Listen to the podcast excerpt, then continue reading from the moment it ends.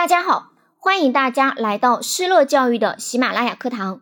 今天给大家呈现的结构化试题是：学生自己管理自己的观点，你赞同吗？对于这个问题，我们可以从三个方面作答：一、点题加表态，可以简单解释一下题目给出的观点，然后说出你的态度，你是支持这个观点，还是反对它呢？还是觉得应该辩证的看待呢？二、原因加措施，如果你支持他，那就谈谈他合理的地方；如果你反对，那就说一说他不合理的地方。如果觉得要辩证的看待，那就既说说合理的，又说说不合理的，然后再谈一谈你觉得可以怎么做。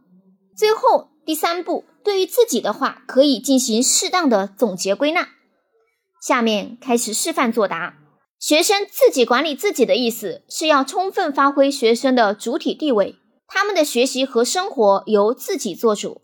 对于这个观点，我是部分赞同的，因为每个学生都希望自己在班级中得到重视，同时也希望受到老师的信任和尊重。既然学生是主体，那么教师就要敢于放手，让每个学生发挥自己的能力，体验成功的快乐，激发他们的积极性。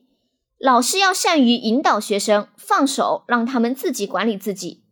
但是学生身心发展还不成熟，自控能力比较差，并且这个时期的学生对于事物的认识还不够深刻和全面。